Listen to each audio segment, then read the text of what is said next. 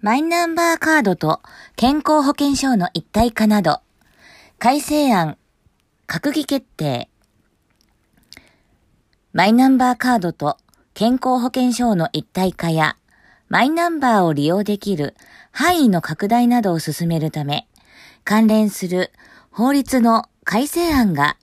閣議決定されました。改正案では、紙の健康保険証を廃止して、マイナンバーカードと一体化し、来年秋からの一体化を目指すということです。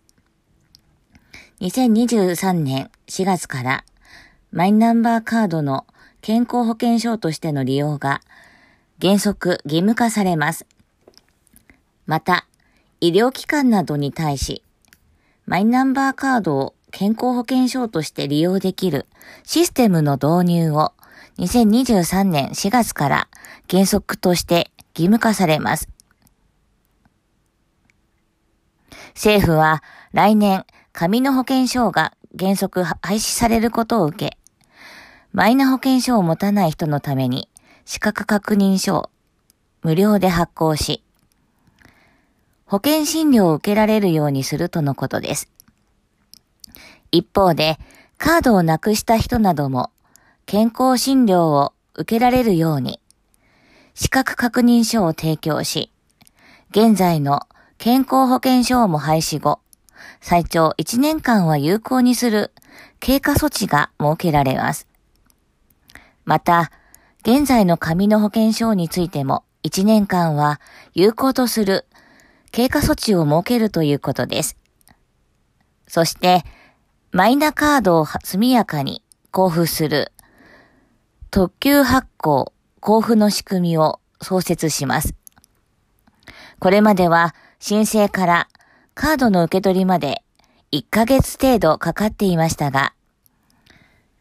特急発行では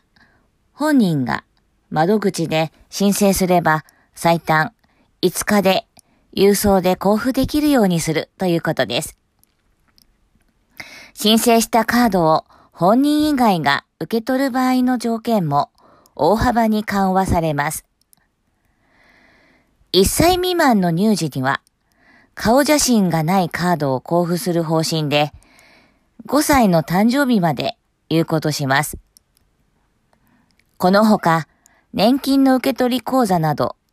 行政機関が把握済みの住民の口座を公金受取口座として登録する制度が設けられます。口座登録によって感染症や災害などの際に給付金を